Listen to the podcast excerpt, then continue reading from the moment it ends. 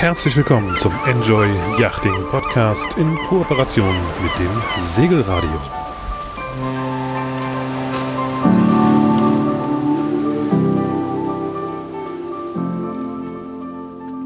Für viele Bootskaufinteressierte stellt sich die Frage, Neuboot oder doch lieber ein gutes Gebrauchtes? Beide Ansätze haben Vorteile, beide Ansätze haben Nachteile. Wir lassen Sie an unseren Erfahrungen mit Gebrauchtbooten und dem Gebrauchtbootmarkt teilhaben und erklären, was beim Neubootkauf zu beachten ist.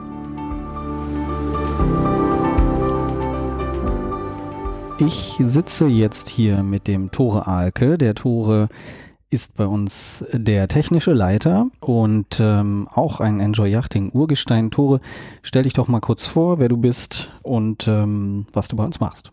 Ja, mein Name ist Tore Alke, 42 Jahre alt, Vater von zwei Kindern und zwei Hunden, bin bei Enjoy Yachting jetzt im vierten Jahr, leite die Technik jetzt seit fast drei Jahren und ähm, bin für Bootsübergaben, After Sale, Garantiebearbeiten und so weiter zuständig. Tore, wir wollen ja heute über Gebrauchtboote sprechen. Ähm, das ist ja ein Thema, was dir nicht fremd ist, oder? Nein, auf keinen Fall. Jahrelang mit Gebrauchtbooten zu tun gehabt. Ähm, du bist Gutachter auch, ähm, zertifiziert. Erzähl mal ein bisschen darüber.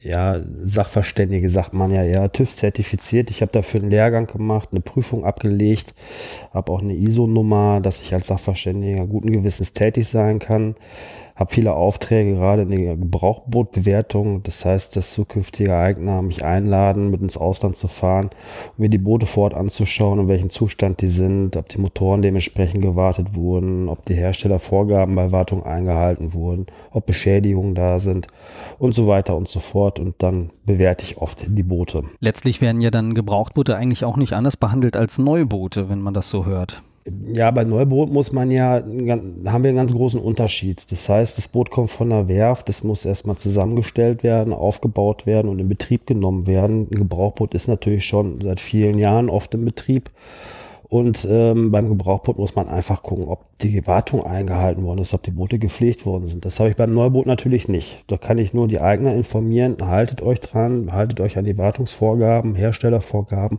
und macht das. Ich selbst habe ja ähm, auch meine Erfahrung wie viele andere Bootseigner auch äh, gemacht, indem ich mir erstmal als allererstes Boot eine Gebrauchte gekauft habe, viel Geld gespart, dachte ich, und habe ja nun seit einem Jahr auch eine neue Yacht. Deshalb kenne ich als Eigner sozusagen beide Perspektiven.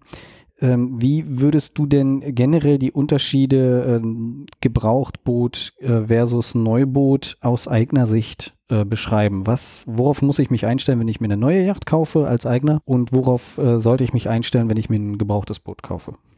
Also beim Gebrauchboot ist es ja erstmal so, ich habe etwas da stehen, das kann ich anfassen, kann ich mir genau anschauen und es gefällt mir oder es gefällt mir nicht. Wenn ich mir ein Boot, ein Neuboot ordere, kann ich es ja so zusammenstellen, wie ich es gerne haben möchte. Zum Beispiel, wenn ich jetzt Langstrecken, Segelturns plane, brauche ich eine gewisse Navigationsausrüstung, GPS, Radar, AIS und so weiter und so fort. Und beim Gebrauchboot fange ich ja an, das nachzurüsten. Sonst habe ich ein Gebrauchboot, habe ich Status in einem Schiff, eine Navigation, die 15 Jahre alt ist, die muss ich erstmal komplett rausbauen, um auf den aktuellen Stand der Technik zu sein. Das heißt, ich fange auch dort wieder an, richtig zu investieren. Und ähm, die Elektronik wird ja auf dem Boden auch immer sensibler. Das äh, finde ich immer, muss man wirklich sehr, sehr, ähm, wie sagt man, vorsichtig und, und behutsam in diese Elektronik eingreifen. Wir haben vielen Schiffen Bussysteme mittlerweile drin, um Navigation auch aufzurüsten. Es muss wirklich von einem Fachmann ausgeführt werden. Was mir jetzt noch so durch den Kopf geht, sind einfach Belastungen durch Seegang, äh, im Rig jetzt bei einem Segelboot zum Beispiel oder bei Motorbooten eben durch Welle ähm, da gibt's ja auch bestimmte äh, neuralgische Punkte, die ich mir anschauen sollte. Also du hast jetzt viel über Elektronik geredet, Elektrik, aber strukturell sind ja da auch Dinge zu beachten das fällt für mich in, in die Wartung mit rein. Also es sollte jedes oder einmal im Jahr wirklich einmal das Rig kontrolliert werden, ob irgendwelche Beschädigungen am Rig dran sind. Auch ein Rig muss gepflegt werden, nämlich jetzt zum Beispiel ein Rollgroß, da habe ich gewisse Getriebeübersetzungen drin, die sollten jedes, regelmäßig geprüft werden. Das laufende Gut sollte vernünftig geprüft werden. Dann kann an so einem Rig, wenn man die Wartungsintervalle einhält, eigentlich nicht viel passieren. Ich habe einen Verschleiß, richtig. Wie beim Auto auch die Reifen, die Segel zum Beispiel. Die Einstellung ist ja auch noch eine wichtige wichtige Sache, dass das Rig mhm. vernünftig äh, gerickt wurde und eingestellt wurde. Ähm, was bei meinem Boot damals ein großes Thema war, ich war der Eigner Nummer vier. Äh, das Boot war 42 Jahre alt, glaube ich. Ähm, und was, was mich damals, das ist mir gar nicht so aufgefallen bei meinen Besichtigungen und bei der Kaufentscheidung, ist mir erst hinterher das äh, so gekommen, dass das Boot total verbaut war. Also ähm, Eigner Nummer zwei hat dann ein Gerät eingebaut und irgendwie verkabelt. Eigner Nummer drei hat es dann rausgenommen, hat dann irgendwas anderes gemacht. Also ich hatte dann natürlich noch die Original ähm, Wires sozusagen drin und dann ganz viele Geräte, wo dann irgendwer irgendwelche Kabel gezogen hat. Was würdest du einem, einem Menschen raten, der sich äh, so ein altes Boot kauft? Beziehungsweise wie, wie sollte ich mit welchen offenen Augen an welchen Stellen genau solche Punkte gucken? Also ich sag mal, wenn, wenn ein Boot ein gewisses Alter hat, durch viele Hände durchgegangen ist und es ist viel auf und nachgerüstet oder umgebaut worden, oft ist es so, altes Boot, man will Geld sparen, das heißt, man fängt dann auch an, gebrauchte Geräte teilweise oder einen gebrauchten Motor einzubauen.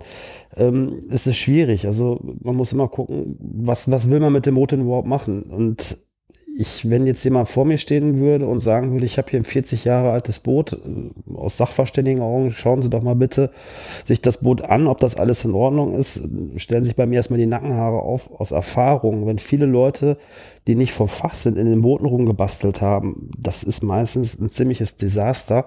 Und ich sage, sei dir darüber erstmal im Klaren, dass du in dieses 40 Jahre alte Boot richtig viel Geld rein investieren musst, um es instand zu setzen. Mhm. Im Übrigen ja auch ein Thema für Neuboote. Das kann ich jetzt mal aus meiner Erfahrung sagen. Da haben wir ja auch ein paar Fälle bei uns im Unternehmen, dass Eigner äh, sich nagelneue Yachten kaufen, dann bei den Paketen, die natürlich äh, auf dem Basispreis, der immer so schön ähm, attraktiv aussieht in den Magazinen, äh, kommen ja diese Summen dann drauf zu. Bei den Paketen wollen sie sparen und sagen sich dann, ich baue mir den Plotter selber ein.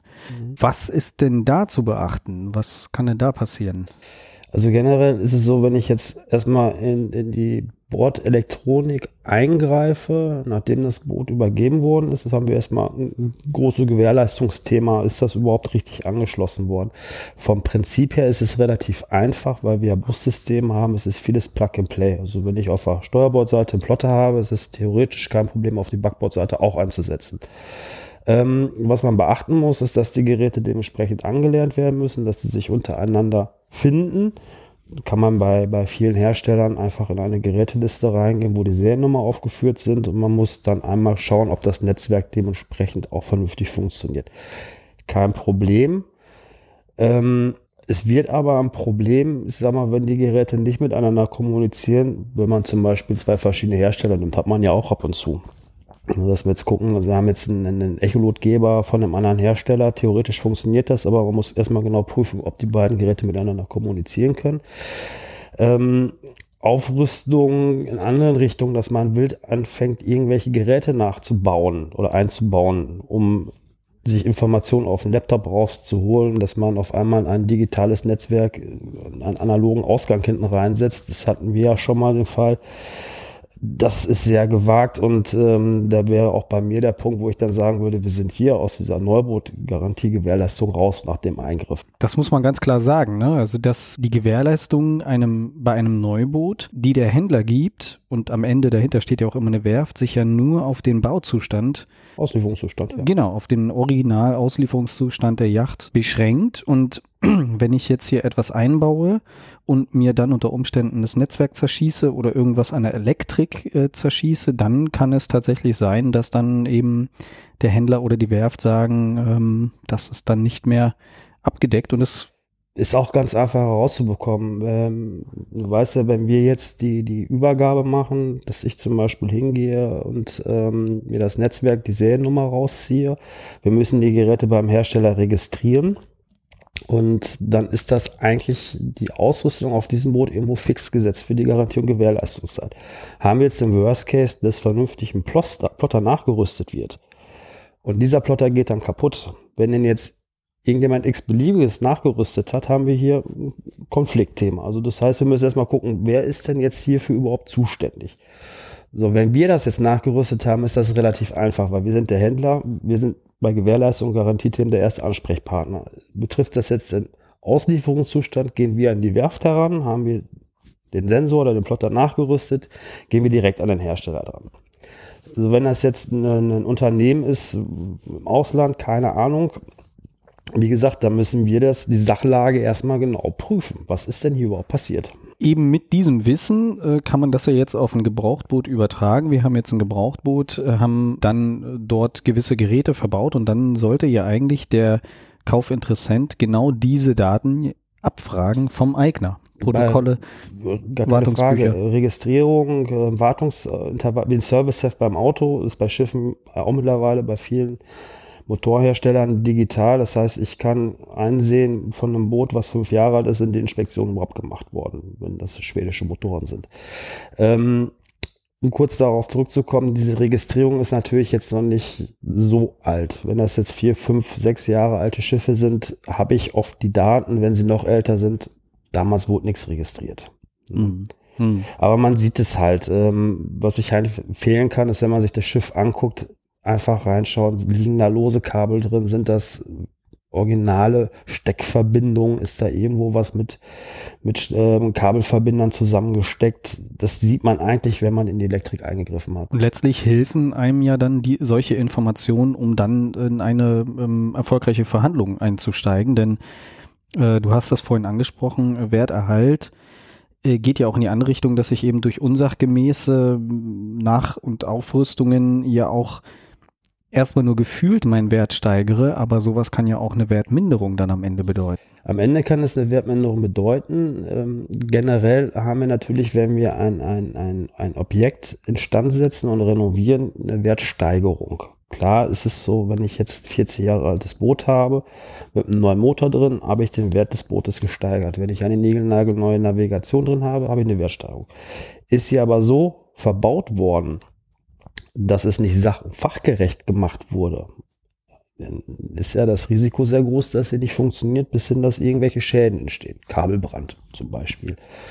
Ähm, das wäre für mich als Sachverständiger, wenn ich mir so ein Gebrauchboot anschaue und sage, die Elektrik ist gefährlich, muss ich das sagen, werde ich das sagen und das ist auch ein Thema für eine Verhandlung im Nachgang. Lass uns doch mal ein bisschen über die Wertentwicklung von, äh, von Yachten und von Booten sprechen. Ähm, es gibt ja im Internet kann man sich ja downloaden ähm, Diagramme, wo man eben sieht, im ersten Jahr verliert das Boot, was weiß ich, 30 Prozent, im zweiten Jahr, keine Ahnung. Ähm, wie, wie ist das denn jetzt? Ähm, ich habe eine neue Yacht, ich habe für das Boot, was weiß ich, 200.000 Euro bezahlt.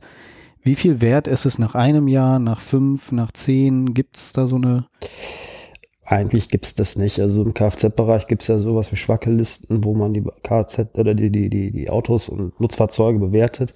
Es gab sowas auch mal für Boote, hat sich aber nicht durchgesetzt.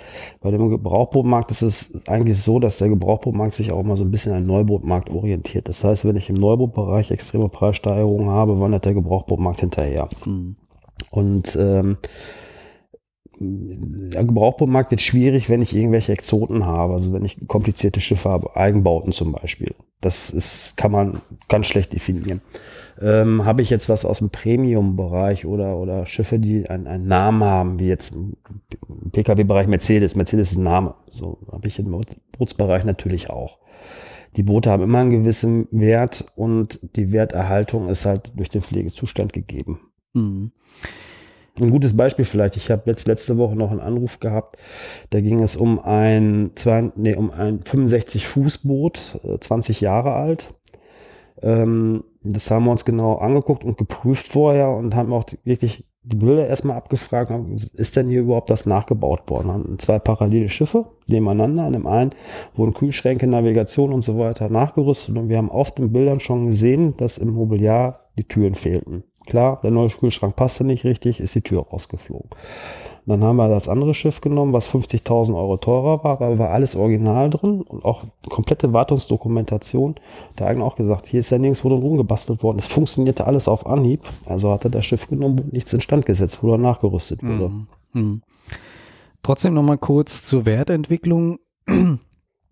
ähm, also aus meiner Erfahrung jetzt im, im Verkauf und auch, ich habe ja auch viel mit Entzahlungnahmen und so weiter zu tun, würde ich schon sagen, dass eine, wenn ich mir eine neue Yacht jetzt kaufe und sie nach einer Saison verkaufe, ich doch schon 20 bis 30 Prozent einfach äh, vernichtet habe quasi durch. Klar. Äh, aber diese, diese, dieser Wertverlust, den, den eine Yacht oder ein Boot im Laufe ihres Lebens erlebt, ist ja irgendwann gestoppt. Also die Kurve flacht dann ab und dann ähm, steigt es auch teilweise wieder. Ja. Muss man ganz klar sagen. Also, ähm, ich sag mal so, wenn man ein, ein Neuboot kauft und ist relativ kurzfristig wieder veräußert, die obligatorische Fußkrankheit ist doch nicht das Richtige gewesen. Ich möchte noch eine Nummer größer. Und ich gebe es nach ein, zwei Jahren womöglich beim Händler auch in Zahlung. Der muss ja auch wieder Geld verdienen, hat seinen, seinen, seinen Risikoanteil bei dem Ganzen und seine Marge, Instandhaltung, Transportkosten, XYZ. Das heißt, er muss, wird Geld verbrennen. Wenn man das auf mehrere Jahre anlegt, glaube ich, dass irgendwann eine gewisse Stabilität in dem Booten da ist. Also so sehe ich es zumindest bei den Objekten, wo ich mit zu tun habe, sind Boote teilweise, die sechs, sieben Jahre alt sind. Wenn ich mir den Neupreis von damals anschaue, wo sie jetzt liegen, finde ich, ist das relativ stabil. Wie ist es denn momentan? Also wir haben ja, ähm, wenn wir gerade schon bei Preisen sind, wir haben jetzt durch Corona äh, im letzten Jahr ja einen Riesenboom ähm, erlebt. Da haben wir auch schon eine Podcast-Folge zu gemacht. Momentan haben wir ein, ein Rohstoffproblem. Das haben wir ja, merken wir ja selber beim Einkaufen, ähm, beim Baumarkt und so weiter. Das äh, geht ja an der Bootsbaubranche nicht vorbei. Edelstahl, Chips brauchen wir auch. Äh, Epoxidharz äh, kostet Geld. Wie, ähm, wie ist das denn momentan bei Gebrauchtbooten, ähm, der Markt? Ist der genauso leer? Äh, Hat es da auch äh, irre Preissteigerungen gegeben? Dafür bin ich äh, aus dem, aus dem Brokergeschäft, sage ich mal, jetzt etwas zu lange raus, was die Preissteigerung angeht. Ich kann nur das sehen, was ich halt beobachte. Und das, was ich beobachte, ist, dass auch nicht mehr viele gebrauchte Boote auf dem Markt sind. Junge Gebrauchte. Das ist aber auch vor Corona schon gewesen, dass das schon schwierig geworden ist, weil wir hatten ja 2008 schon mal so eine Krise, wo nicht mehr so viel gebaut wurde also wo die Produktionszahlen ja zurückgegangen sind. Dementsprechend ist der Markt dann auch nicht wieder so aufgefüllt worden. Also der Gebrauchbootbedarf ist mm, meiner Einschätzung nach genauso wie der Neubootmarkt. Es ist gefragt, wir haben Lieferzeit, man muss lange suchen, was Vernünftiges zu finden. Mhm. Und wenn man was gefunden hat, muss man schnell sein. Mhm. Ähm, bleiben wir noch mal kurz bei ähm bei so einer Budgetdiskussion. Also es gibt ja ähm, zwei Möglichkeiten, sich so einer neuen Yacht zu nähern. Das eine ist das naheliegende, dass man sagt, ich habe ein Budget von XYZ Euro zur Verfügung und ich schaue einfach mal, äh, was ich dafür kriege. Ähm, der andere Weg ist halt einfach nur, ist halt einfach zu sagen, ich wollte schon immer mal XY ähm, was weiß ich, eine, eine First haben. Ich wollte schon immer mal eine Halber Grassi oder eine X und guck jetzt mal nach Preisen. Wie, wie kann ich denn jetzt, wenn ich bestimmte ähm, Boote im Auge habe, wie kann ich denn jetzt, ohne gleich durch die halbe Republik oder durch halb Europa zu fliegen, ermitteln, ob das Boot den Preis wert ist, der da aufgerufen wird? Es ist jetzt nicht so ganz einfach. Ich sag mal, Budget ist ja das eine, Bootskauf, Bootspreis ist das andere. Das Boot muss ja noch dahin, wo ich es benutzen möchte. Ähm, ich habe einen Unkostenblock, den muss ich mit einkalkulieren. Das heißt natürlich dann noch irgendwo liegeplatzabhängig. Wo ist das Boot, wo muss es nachher hin? Ähm, was man natürlich machen kann, ist, kann man auch erfragen. Ich denke mal, dass man sich so grobe Richtlinien reinholt. Was sind, wo liegen denn Transportpreise überhaupt? Du weißt, wie, wie aufwendig das ist, wenn ich ein 50 Fußboot habe, was das für ein Riesenaufwand ist, dieses Boot quer durch Europa zu transportieren. Was da für Kosten entstehen, das kann man ja schon mal einkalkulieren. So, wenn jetzt ein Boot in Italien 20.000 Euro weniger kostet als oben an der Ostseeküste und ich will in der Ostseeküste segeln, dann brauche ich nicht nach Italien fahren.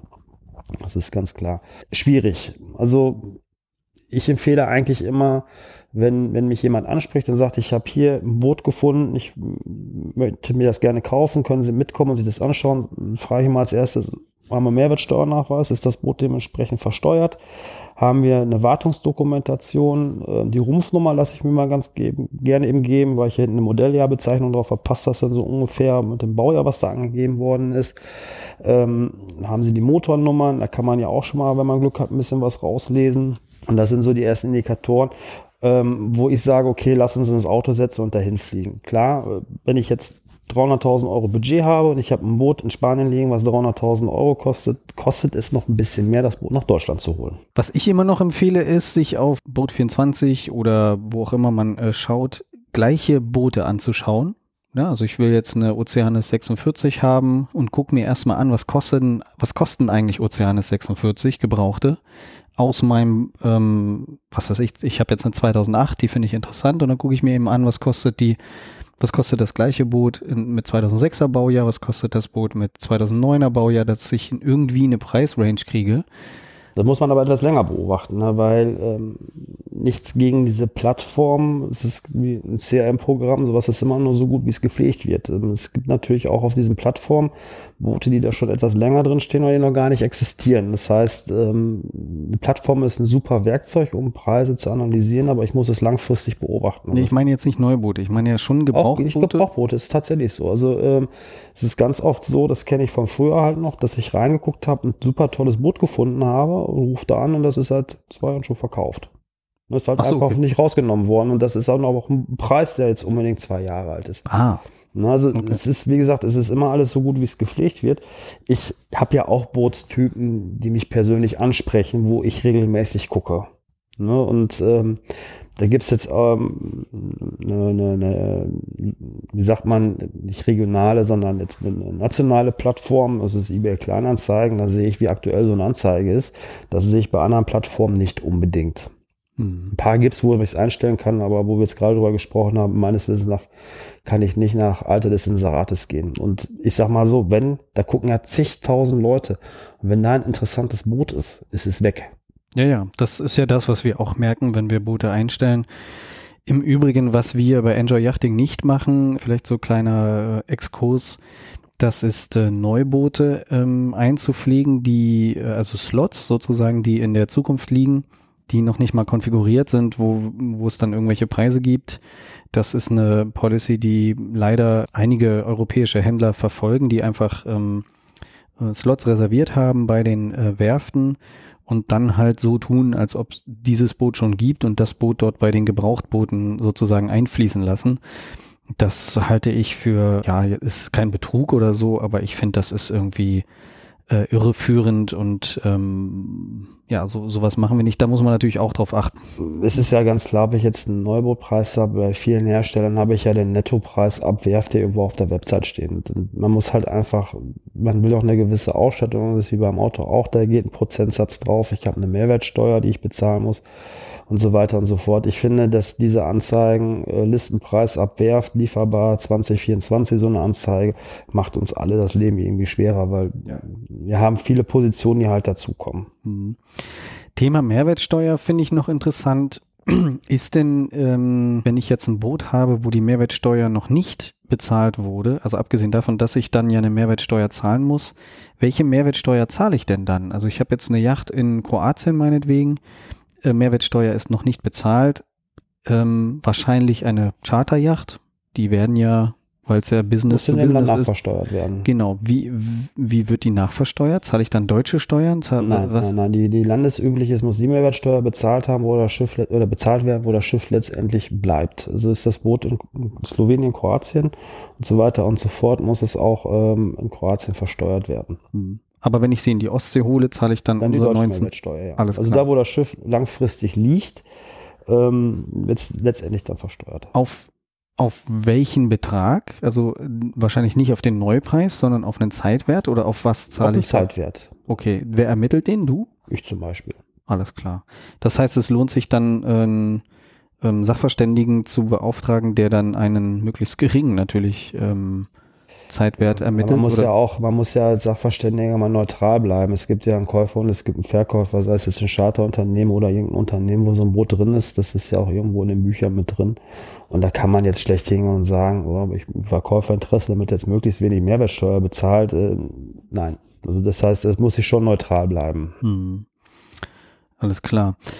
Ähm, wir wollen ja so ein bisschen ähm, den Leuten helfen, vernünftige Boote zu finden.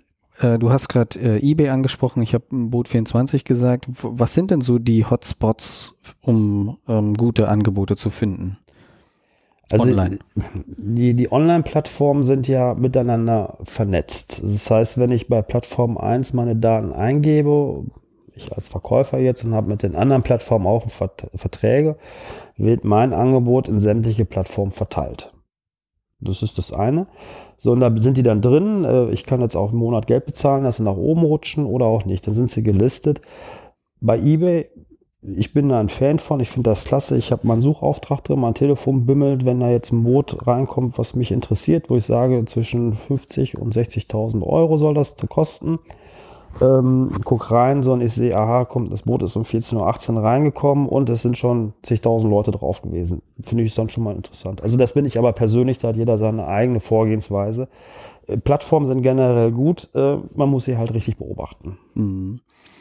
Mit eBay mache ich auch äh, sehr gute Erfahrungen. Ich habe damals ja meine Olivia auch ähm, innerhalb von einer Woche in eBay verkaufen können, tatsächlich zu einem äh, sehr guten Preis. Ähm, wir als Händler sind, das ist das, was du angesprochen haben, ähm, ähm, bei einer Plattform, wo wir unsere Angebote einstellen, die dann eben verteilt wird auf Boat24, auf Alle gängigen. Best Boats, genau. Wie ist denn das mit einem Makler? Also wie ist das, ähm, ist das, äh, macht das Sinn? Es gibt ja verschiedene Bootsprofis, sage ich mal, die sich darauf spezialisiert haben zu sagen, hey, ähm, sag mir dein Profil und ich suche dir das passende Boot. Ja, äh, macht auf jeden Fall Sinn. Ähm, Ich würde aber einen ein Makler nehmen, jemanden, ich sag mal, ich sag's jetzt einfach aus Deutschland. Will ich ein Boot in Deutschland kaufen oder bin ich Deutscher, würde ich mir einen deutschen Makler suchen. Es gibt Makler, die, die sind sehr gut vernetzt und wo man jetzt wieder ein bisschen aufpassen muss, ist, das sind Makler, die zusammenarbeiten. Das heißt, wenn ich jetzt wieder ein Beispiel in Italien ein Objekt habe, ist ein italienischer Makler, der Makler ähm, kennt einen guten österreichischen Makler und der Österreicher arbeitet mit einem deutschen Makler zusammen. Da habe ich diese drei Parteien drin, die letztendlich an diesem Boot Geld verdienen möchten. Sehe ich immer sehr kritisch. Aber na gut, wenn der Preis stimmt, können ja drei Leute ruhig Geld verdienen was ich blöd finde, ist aus Verkäufersicht. Das heißt, ich habe ja irgendwo mit einem Makler einen, einen Vertrag, wie auch immer, dass der das Boot für mich veräußert über seine Kanäle und dass dann da ganz viele andere Menschen dran Geld verdienen, finde ich, finde ich persönlich nicht gut. Also da achte ich schon drauf, dass da nicht zig Leute ihren Lebensunterhalt mit bezahlen.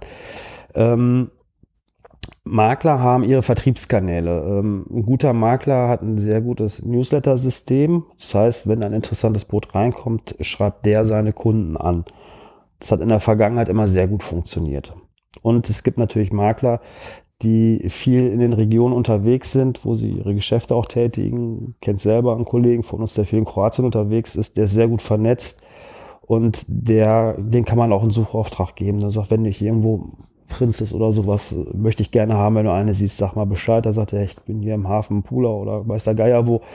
Ähm, da kenne ich einen, ich frage den mal, ob er die verkaufen möchte. Das ist für mich ein guter Makler. Mhm. Und der immer fair ist. Also auch Mhm. sagt, äh, ein Boot ist immer gepflegt und so weiter. Oder auch ganz ehrlich sagt, da war mal einer, der hat einen Macker reingefahren, gucken wir nochmal genau, ob das auch dementsprechend repariert wurde. Sind denn, ähm, sind denn Kleinanzeigen in den Yachtmagazinen überhaupt noch aktuell? Also ich lese die ja sowieso, weil es mein Job ist, die zu lesen. Ähm, lese die, also ich lese die Magazine, aber die ähm, Anzeigen überblättere ich. Wir selber schalten auch gar keine. Ähm, was ist, was, wie siehst du das?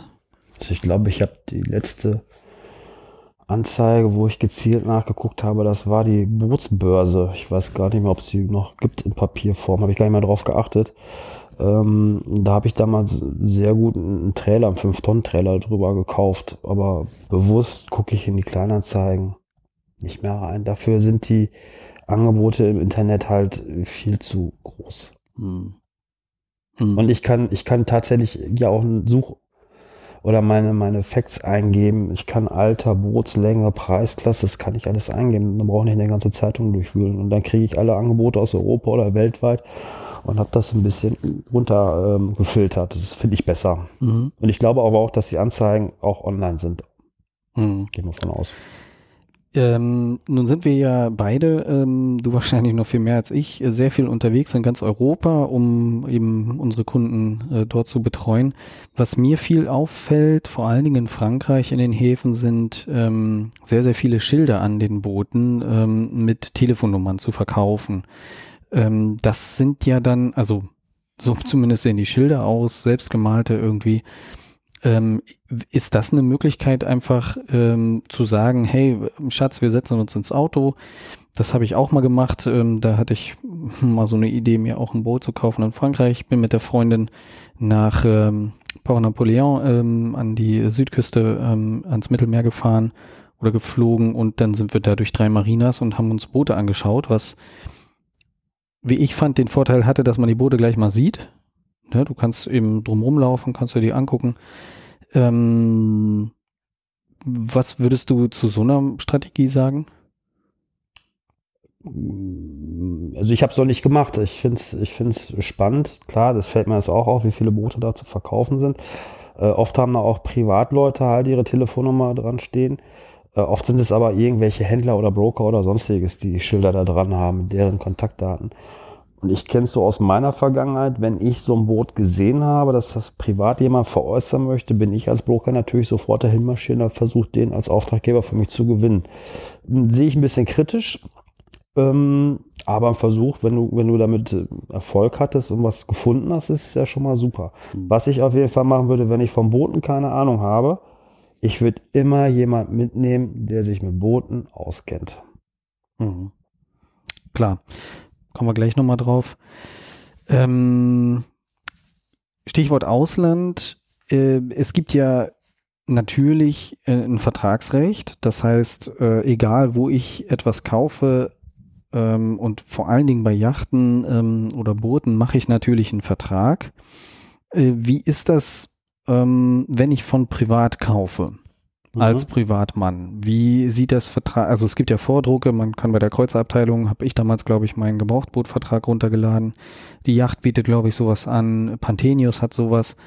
Ähm, generell, was muss ich beachten oder was muss mir klar sein, vertragsrechtlich und dann auch Haftungs-, äh, Gewährleistung, garantiemäßig, wenn ich von einem privaten Menschen ein Boot kaufe?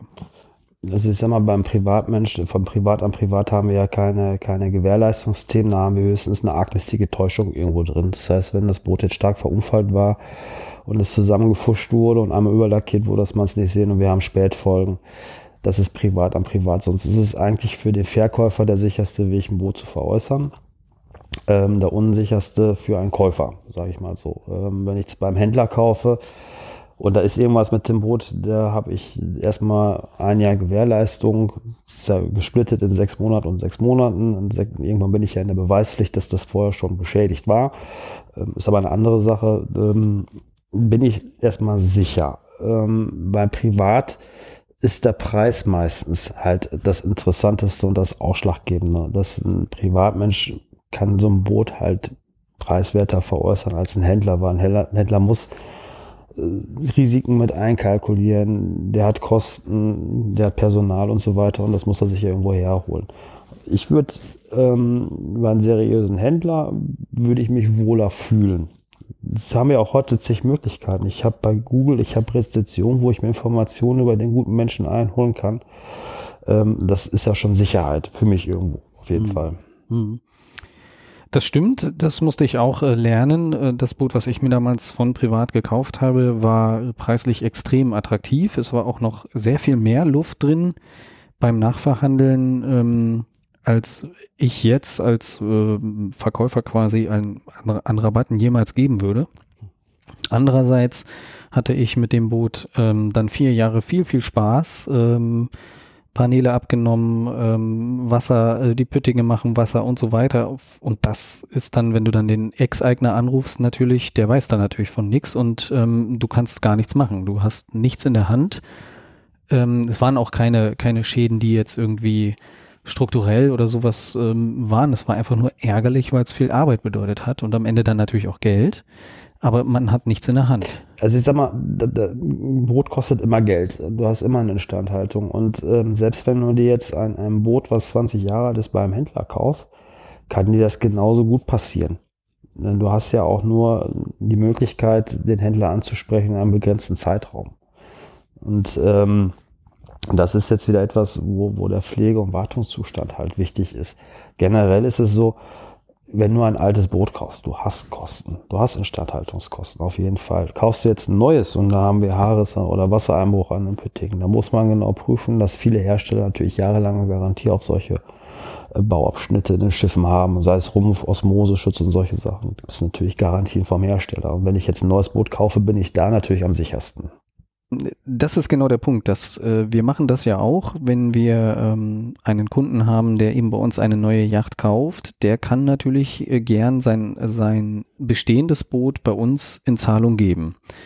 Ähm, und das hatten wir jetzt. Das war schon ein paar wieder, Mal, ja. Genau, hatten wir neulich wieder. Wie ist denn da so dann der Ablauf, zumindest bei Enjoy Yachting? Also der Ablauf ist der, kurz bevor ähm, es natürlich ein finales Angebot gibt, wo das Gebrauchbuch mit einkalkuliert ist, schaue ich mir das vor Ort erstmal an. Ich möchte eine komplette Dokumenteneinsicht haben, also wie gesagt, Mehrwertsteuernachweis, das ist das erste, wo ich nachfrage und wir haben immer wieder die Situation, dass das ein Riesenproblem ist.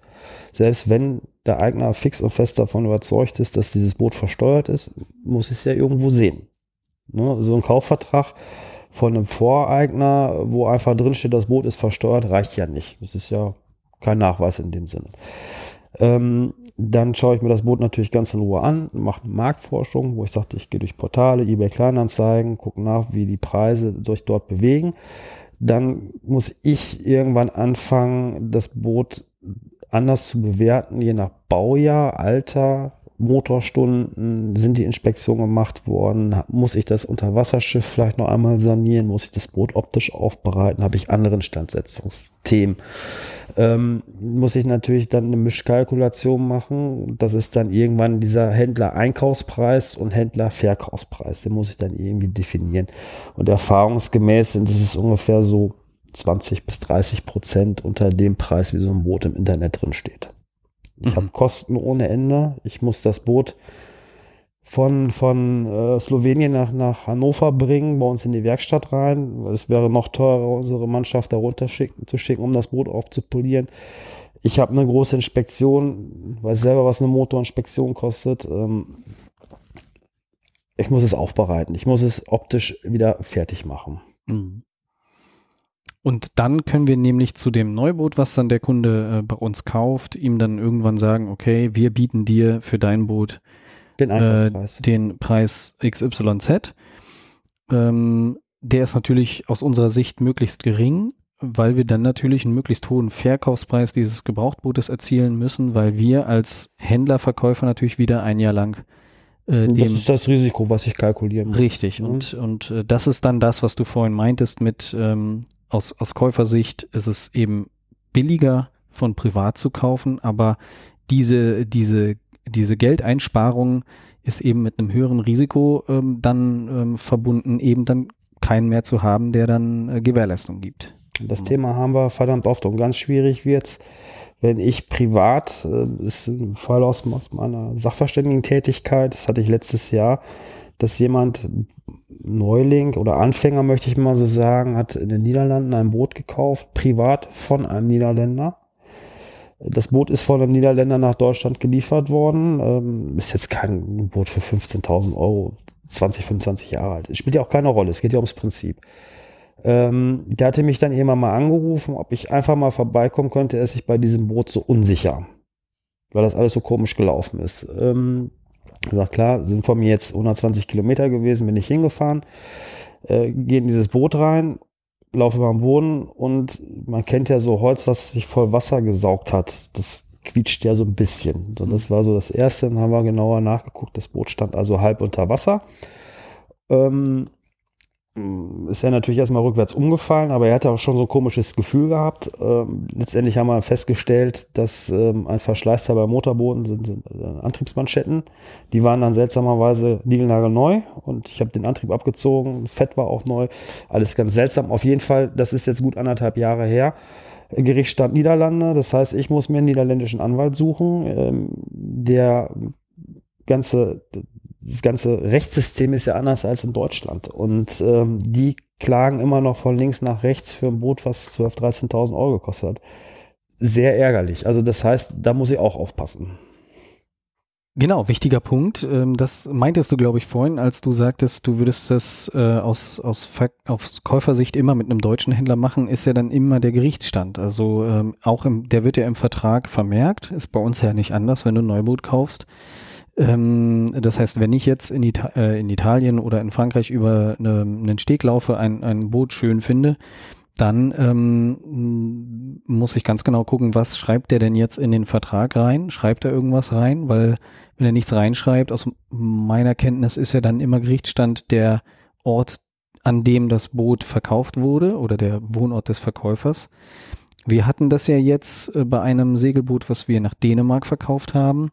Die wollten, dass wir den Gerichtsstand nach Dänemark verlegen. Mhm. Was wir natürlich nicht gemacht haben, weil ähm, aus unserer Sicht das natürlich auch gar keinen Sinn macht, ein, ein Boot zu verkaufen, für das wir Gewährleistung geben und dann in ein, ähm, ob, es ist zwar EU, aber es ist genau das, was du sagst. Wir haben immer Unterschiede. Brauchst, genau, du, du hast Unterschiede, du hast diese Sprachbarriere.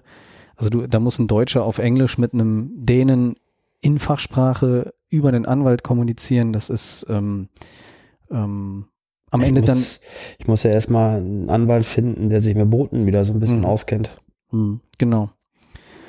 Genau, das wäre jetzt auch die nächste Frage. Kauf im Ausland, äh, was ist hier zu beachten? Und das, da sind wir genau äh, mittendrin. Das ist immer, wenn ich Geld sparen will, es gab mal so jemanden, den kennst du, glaube ich, auch, der hat mal gesagt, wenn du preiswert was einkaufst, hast du immer das Risiko, dass du das Doppelte bezahlst. Also kauf gleich vernünftig. Ähm, es ist immer mit dem Risiko, das Risiko ist dabei. Man kann Glück haben, gar keine Frage. Es sind viele gepflegte Boote in, in, in Adria unterwegs oder im Mittelmeer. Aber ich habe da ganz viele Erlebnisse gehabt, wo es halt auch richtig nach hinten losgegangen ist. Und ähm, ich kann jedem nur empfehlen, wenn er was Interessantes hat, sprich Leute an, die sich damit auskennen. Ähm, ich, ich unterstütze gerne, ich kann auch gerne Tipps geben. Ähm, ich kann mitkommen als Sachverständiger jetzt, wenn das meine andere Arbeitszeit natürlich zulässt. Ähm, Chef hört mit. Chef hört mit, okay. Ähm, also ich habe nur eine begrenzte Anzahl im Monat. Nein, Spaß beiseite. Ähm, es gibt, ich habe Kollegen, also so ist es ja auch. Ähm, ich bin ganz gut vernetzt in dem Bereich. Das heißt, ähm, wenn auch dass das Kosten irgendwo ähm, sich, sich die Kirche im Dorf lassen damit, also dass wir nicht so viele Ausgaben haben, verteilen wir das regional unter anderem. Mhm. Aber ich kann es, wie gesagt, ohne jetzt Eigenwerbung zu machen, man hat ja im Bekanntenkreis auch Leute, die ein Kfz-Meister zum Beispiel, der kann Kabel und Motor wohl beurteilen. Mhm. Zum Beispiel. Mhm. Okay. Ähm, jetzt noch kurz, ähm, wenn wir jetzt Hörer haben, die sagen, Mensch, ähm, ich habe jetzt ein 20 Jahre altes Boot und die Fußkrankheit äh, bricht gerade ganz akut bei mir aus und ähm, Beneteau hat diese schönen äh, Segelboote. Äh, wie kann ich denn jetzt nicht unbedingt bei uns, es geht ja, funktioniert ja bei jedem anderen Händler auch. Wie kann ich denn mein momentanes Boot für so einen Händler, für eine Inzahlungnahme ähm, attraktiver, ähm, also attraktiv machen, weil am Ende wird's mir ja von dem Neubootpreis abgezogen. Was, was, wie, wie wünschen wir uns das? Also ich will es mal ganz klar umdrehen. Was mich immer sehr positiv überrascht, wenn ich ein Gebrauchboot bewerte, ist als erstes die Dokumente liegen alle in einer ordentlichen Mappe und einem ordentlichen Ordner zur Einsicht bereit. Ähm, das Boot ist von außen optisch aufbereitet, das heißt, es glänzt. Es ist nicht verdreckt irgendwo in der Winterlagerhalle, sondern es wurde vorher, hat sich auch jemand die Mühe gemacht, das Boot mal zu reinigen. Die Nase ist dabei, wenn ich in dieses Boot reingehe, muft es, stinkt es, ähm, sind die Polster zum Beispiel hochgeklappt oder liegen sie. Das ist so bei mir so der erste Blick, wenn ich irgendwo drauf komme. Ähm, das Teak-Deck ist für mich immer so, so, so, ein Indikator, was die Pflege angeht. Ähm, es ist sauber, ordentlich, haben wir Risse drin. Ähm, es ist geölt, es ist nicht geölt. Scheinen sich auch die Geister. Es sind verschiedene Unterschiede. Dann gucke ich mir die Segel ganz gerne mal Segelboden an. Das ist für mich auch, wie sind sie denn gelagert? Sind sie einfach irgendwo in eine Ecke reingeknuddelt oder sind sie vernünftig aufgerollt? Ähm, das kann ich als Eigner machen, wenn ich weiß, der, der Alke kommt jetzt heute. Ne, dass ich erstmal hingehe, das Boot sauber mache, es vernünftig präsentiere. Klar, er kann nichts vor mir verstecken. Also fast nichts. Ähm, ich bin schon ziemlich genau und suche. Und dann muss es schon gut versteckt sein. Was sind denn so, ähm, wenn wir, jetzt kommen wir wieder zum Kauf. Was sind denn so aus deiner Sicht, du hast ja gerade angesprochen, ähm, Blindkauf, was sind denn so die Top-Fehler, die riesigen Fettnäpfchen, in die meistens die Leute reintreten, aus deiner Sicht? Mehrwertsteuer. Also kenne ich jetzt mehrere schon. Was kann denn passieren, wenn, wenn ich mit einem Boot ähm, hier durch die Gegend fahre, wo die Mehrwertsteuer nicht bezahlt ist? Oder ich die sie nicht nachweisen kann? Ja, dann ist das Boot, wenn wir Pech haben, an der Kette. Also ein gutes Beispiel ist ein gemeinsamer Bekannter von uns, hat in Adria ein, ein ähm, Boot von 2002, glaube ich, gekauft äh, und wollte es nach Deutschland überführen. Das liegt ja hier in Hannover im Kanal und das Boot ist schon gar nicht aufs Containerschiff gekommen, weil wir keinen Mehrwertsteuernachweis hatten. Und er hat das Boot jetzt aber gekauft, musste es dann dummerweise nachversteuern. Und zwar in Italien. Das ist, ist so der Fall, den ich kenne, damit es dann überhaupt verladen werden konnte und nach Deutschland überführt werden konnte. Anderes Beispiel ist auch, äh, wo wir neulich noch eine Gebrauchbootbewertung hatten. Der Kunde konnte diesen Mehrwertsteuernachweis nicht vorzeigen, wo wir gesagt haben, das ist, können wir nicht machen. Wir, wir müssen wissen nachher, ob unsere Rechnung unten draufsetzen. Und dann hat er auch natürlich den Preis nicht erzielt, den er haben wollte. Er hat den Fehler gemacht, er hat das abgenickt in seinem Kaufvertrag, dass der Voreigner gesagt das Boot ist versteuert. Schön und gut. Wie, Ähm, sieht denn, wie sieht denn ein Mehrwertsteuernachweis aus? Bill of Sales Originalrechnung vom Hersteller oder vom, von der Firma, die das Boot letztendlich ausgeliefert Genau. hat. Haben wir ja bei uns auch unten draufstehen. Genau, also bei Enjoy Yachting, jetzt machen wir mal ein bisschen Eigenwerbung, ist bei jedem Boot eine Bill of Sale dabei. Die wird bei uns ähm, in Englisch auch ausgestellt, wird von der Geschäftsführung unterschrieben und ähm, äh, besiegelt quasi. Und dort steht eben ähm, äh, nach internationalem Standard eben drin, äh, in welcher Höhe der Kaufpreis äh, ausgefallen ist und äh, wie viel, zu wie viel Prozent die zu dem Zeitpunkt gültige Mehrwertsteuer in Deutschland, in Frankreich Gezahlt wurde. abgeführt wurde. Ähm, achten Sie darauf, jetzt an unsere Hörer ein Tipp, wenn Sie sich irgendwo ein Boot kaufen, auch ein neues Boot, ähm, ob der Händler Ihnen für die Bill of Sale, für die Ausstellung der Bill of Sale Gebühren äh, abnehmen will oder so bei uns. Bei uns gibt's die mit dabei. Das war auch die einzige, die einzige Werbung heute. Ähm, Mehrwertsteuer, okay, was haben wir denn noch so an Fettnäpfchen? Ähm, ja, Wartungsnachweise. Ähm, sind die Motoren dann überhaupt gepflegt worden? Also das heißt, große, große Dieselmaschine, die jetzt in den Motorbooten drin ist, muss halt auch gewartet werden, auch wenn sie nur 20 Stunden im Jahr gelaufen ist. Ähm, Da gibt's dann diese Wartungsbücher, ne? so ein bisschen wie die äh, ja, Wartungspläne nennt sich das eigentlich. Äh, nach 24 Monaten muss zum Beispiel die Impellerpumpe gewechselt werden, egal ob das Boot stand oder nicht. Wir haben Gummi, wir haben Weichmacher drin. Ähm, Ölfilter können sich auch auflösen. Ähm, da gibt es ganz viele verschiedene Sachen. Ähm, das ist so ein Punkt, da muss man drauf achten, dass das auch gemacht wurde. Und ähm, das ist mittlerweile Gott sei Dank, dass wir Internet und das alles haben, die ganzen Cloud-basierten Lösungen, dass Hersteller halt tatsächlich oder wir müssen, als, als wenn wir einen Service, einen Motorenservice machen, wir müssen es beim Hersteller einpflegen, was wir gemacht haben, also ein Wartungsprotokoll sozusagen. Und das Wartungsprotokoll kann eigentlich jeder Volvo-Händler einsehen. Hm. Bei Volvo Penta jetzt, ähm, bei den Seglern äh, Beneteau haben wir ja Janma. Ähm, da weiß ich, dass wir diese Bücher haben. Die Mhm. äh, lege ich auch nat- oder zeige ich natürlich auch bei Übergaben immer den Kunden. Dort kann ja dann, also wie beim ja, jetzt in aller Munde beim beim Impfheft haben wir das ja auch. Da steht ja dann drin, welcher Arzt welche Impfung wann ähm, vergeben hat und so ähnlich sieht dann dieses Motorenheft auch da, äh, aus. Da kommt dann eben ein Stempel rein und wird eben reingeschrieben, welche Wartung wann gemacht wurde. Und bei Beneteau, ähm, weiß ich, gibt's diese schönen Bücher, diese Hardcover-Bücher, wo dann nochmal die äh, Regwartungen und die ganzen anderen Sachen, die nicht, Es ist auch, ist auch wirklich ein Thema. Ähm, diese Wartung, wie bei Beneteau es vorgibt, die sind ja auch tatsächlich sinnvoll. natürlich, Die prüfen Unterwasserschiff. Ähm, Natürlich. Das beachten ja viele Eigner halt auch nicht. Die denken, sie müssen sich eigentlich nur um den Motor unten kümmern. Aber alleine die Klimaanlagen, in den Klimaanlagen bei größeren Schiffen habe ich einen Kühlkreislauf drin mit Frostschutz drin. Ist dieser Frostschutz überhaupt ausreichend? Sonst friert mir die ganze Klimaanlage ein.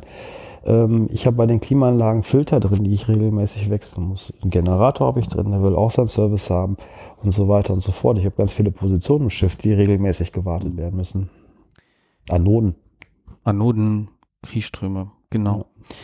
Ähm, neuralgische Punkte so, äh, bei Segelbooten kenne ich mich jetzt äh, ja sehr gut aus. Ähm, die ganzen ähm, Seezaunaufnahmen, ähm, Im besten Fall habe ich nur ähm, kleine Risse im Gelcode, im schlimmsten Fall äh, Größere. ne, sind immer alle über den Seezaun reingestiegen, haben sich an der Seite hochgezogen und dann arbeiten sich unten die Schrauben durchs Laminat und dann habe ich da Wasser.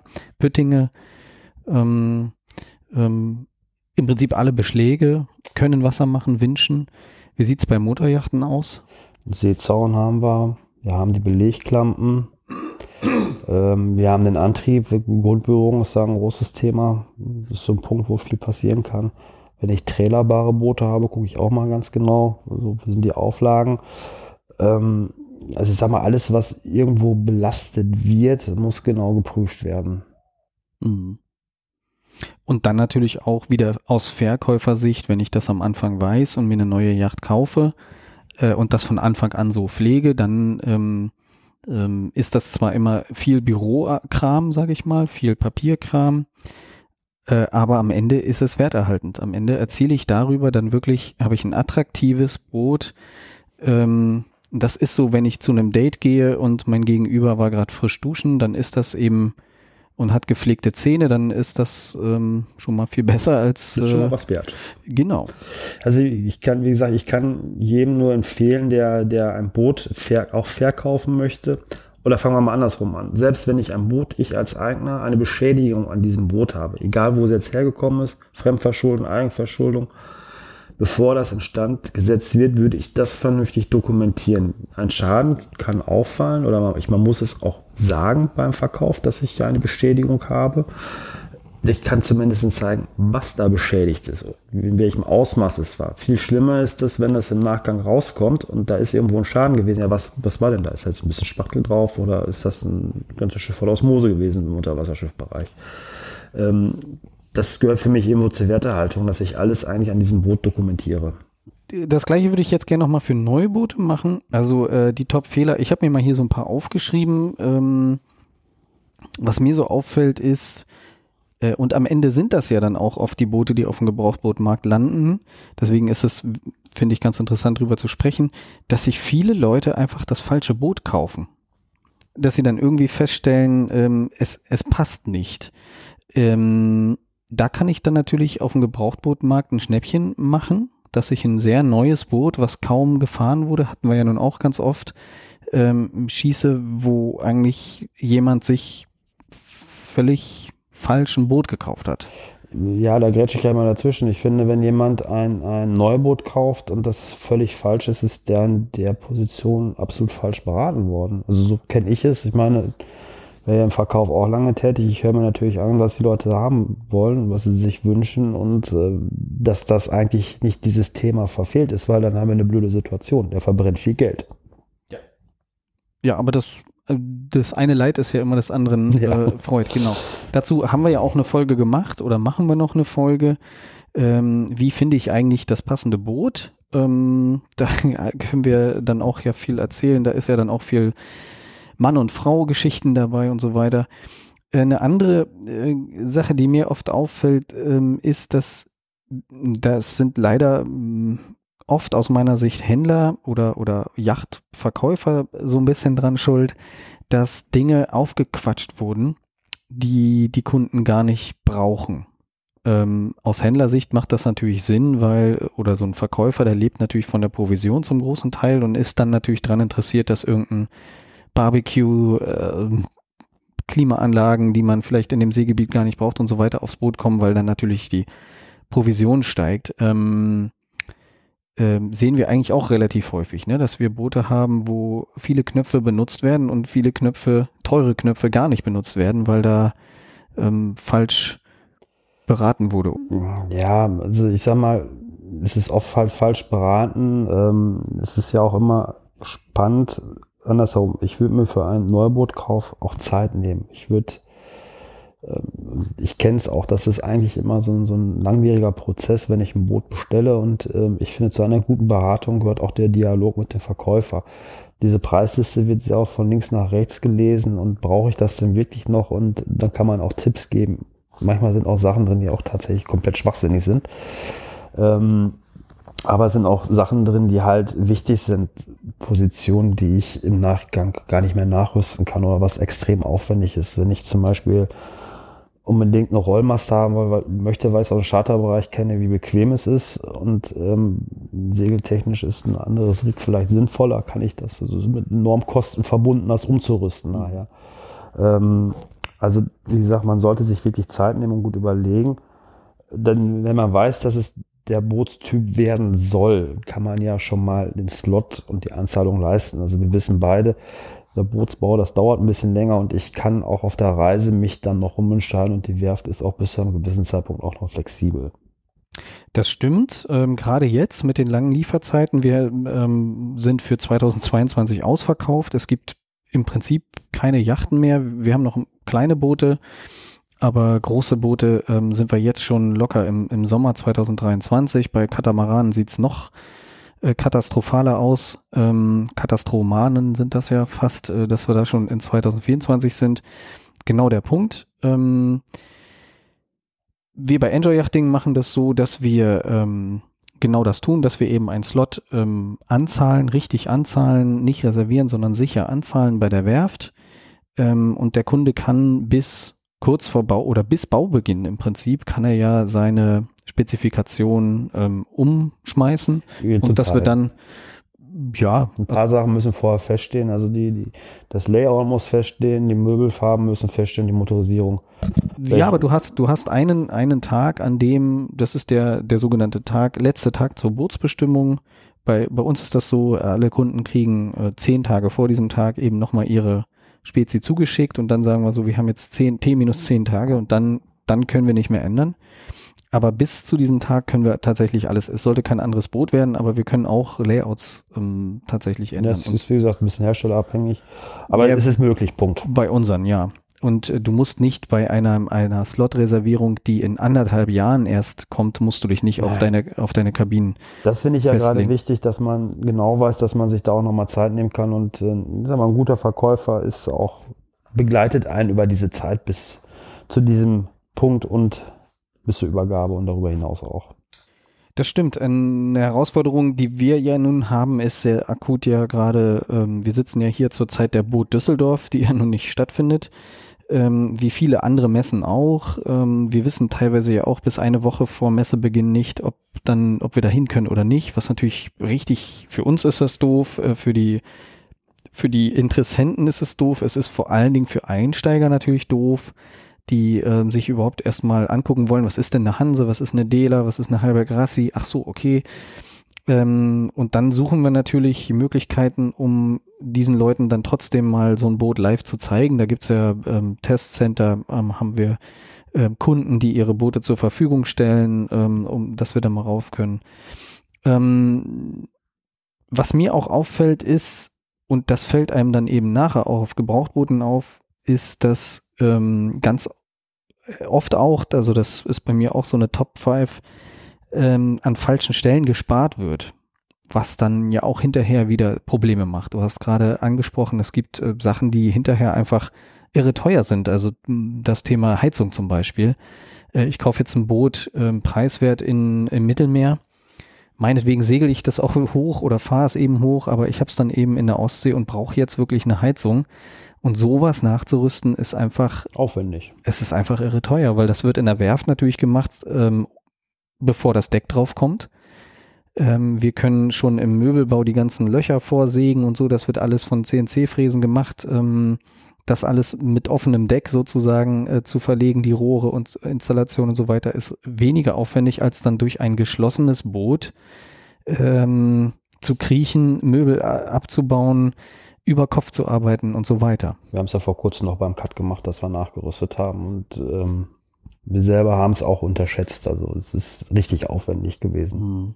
Vor allen Dingen, weil es auch mehrere Heizungen dann in dem Sinne waren. Jeder Rumfahrt eine Salon. Aber wie gesagt, äh, es ist, es ist aufwendig.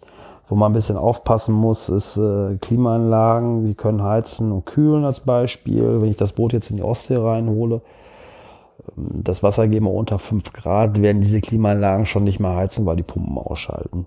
Also das haben wir ja bei uns im Kanal leider Gottes ja spüren dürfen. Ich wusste es vorher auch noch nicht, muss ich mal ehrlich so gestehen, dass die äh, Klimaanlagen dann in Sicherheitsmodus sozusagen reingehen, die Pumpen das Wasser nicht mehr reinziehen und dann war das Thema mit Heizen vorbei. Also das ist wieder Beratung. Was habe ich mit diesem Boot eigentlich vor? Ähm, Was ist denn die beste Zeit, um so ein Boot zu kaufen, gebrauchtbootmäßig? Also ist das der Winter, ist das der Sommer? Wann habe ich die besten Angebote? Wann stellen Leute ihre Boote ein? Also vor zwei Jahren hätte ich gesagt, das ist nach der Saison, wenn viele Leute sagen, so, ich möchte jetzt ein neues Boot haben, ich gucke jetzt, ob ich was Neues finde. Das ist meistens der Herbst gewesen, wo dann auch neue Boote gekauft wurden, auf vielen regionalen Messen, spätestens Buch Düsseldorf ähm, ich glaube, dieser ganze Markt ist seit, seit Corona völlig durcheinander gewürfelt. Ähm, ich glaube, man muss einfach beobachten. Ne, es ist genau wie wir als Händler. Es kann ja immer mal passieren, dass ein Slot frei wird. Da müssen wir die Kunden im Hintergrund haben, die wir informieren, hey, da ist ein Boot, schlag zu. Ähm, das ist im Gebrauchbootmarkt halt auch. Ich muss ich muss mir die Portale angucken, eBay Kleinanzeigen, ich muss mich bei seriösen Brokern anmelden, sagen, nimm mich bei euch bitte ein Newsletter mit auf, auch wenn es anstrengend ist, in dem Augenblick sehr viel Werbung zu bekommen. Aber das sind halt aktuelle Themen, also oder aktuelle Objekte. Das kann ich nur jedem nahelegen, der sich ein Boot kaufen möchte. Wie gesagt, äh, jemand mitnehmen, der sich auskennt. Ja, ähm, Tore, das war sehr interessant. Wir sind durch alle meine Fragen zumindest durch. Ist irgendwas, was du noch zu diesem Thema mitgeben möchtest, wo du vielleicht sagst, äh, du warst ja hier völlig unvorbereitet natürlich, das ist hier ein Live-Interview, ähm, was ich vielleicht vergessen habe oder was dir noch wichtig wäre? Ja, was mir noch wichtig ist, äh, egal ob äh, eigentlich im Neubootbereich, wenn sich jemand ein neues Boot kauft, soll auf eine vernünftige Einweisung und Übergabe bestehen. Also dass er vernünftig eingewiesen wird, ähm, hast es ja auch teilweise, dass bei uns das Telefon klingelt, weil er Informationen braucht, weil das nicht das Input nicht bekommen hat. Ähm, man soll darauf bestehen, dass registrierungspflichtige Bauteile in den Schiffen wie Antriebsmaschinen, Heizung, Navigationsgeräte, dass das dementsprechend registriert wird. Weil bei uns ist zum Beispiel so, in Deutschland hat eine Heizung zwei Jahre Garantie, wenn wir über die Werft gehen, hat sie drei Jahre Garantie, aber nur wenn sie registriert ist, sind wichtige Themen. Eine Heizung kann auch kaputt gehen. Ähm, also wir machen unsere Übergaben ja sehr sorgfältig mit der Einweisung beim Kunden. Wir haben auch eine Dokumentation. Es muss auch ein, ein Übergabedokument geben, wo, wo der Eigner und die Firma wirklich unterschreibt, dass alles in Ordnung ist. Es ist ein sehr wichtiges Dokument. Ähm, wir müssen bei der, bei der Werft ja auch letztendlich ähm, die Übergabe einreichen, dass wir sie ordnungsgemäß durchgeführt haben. Sonst haben wir auch ein Garantiethema das ist etwas, wo die Leute darauf achten sollten und wo sie halt auch gewisse Beträge für in die Hand nehmen müssen. Das kostet Geld, aber es ist ein ganz wichtiger Faktor. Das möchte ich den Zuhörern eigentlich gerne noch mitgeben. Alles klar. War jetzt zwar nicht so zu Gebrauchtbooten, aber ähm, trotzdem immer wieder wichtig. Genau, die, die Übergabe ist, ist der Punkt. Ich ähm, kann dich da nur unterstützen. Ja, dann sagen wir vielen Dank fürs Einschalten, vielen Dank fürs Downloaden. Ähm, Heute mit dabei der Tore Alke, der technische Leiter bei Enjoy Yachting und freuen Sie sich auf die nächste Folge und ähm, wir sagen Tschüss. Tschüss. Die Sendereihe zum Bootkauf ist eine Kooperation mit der Enjoy Yachting GmbH und dem Segelradio Podcast. Die Reihe erscheint sowohl als separater Stream und auch im Segelradio Hauptfeed unter segelradio.com. Hier findet ihr auch alle weiteren Informationen zur Kooperation Verantwortlich für den Inhalt und Moderation der Episoden Lars Reisberg. Schnitt und Nachbearbeitung Hinak Weiler. Infos zu Enjoy Yachting gibt es auf enjoy-yachting.de.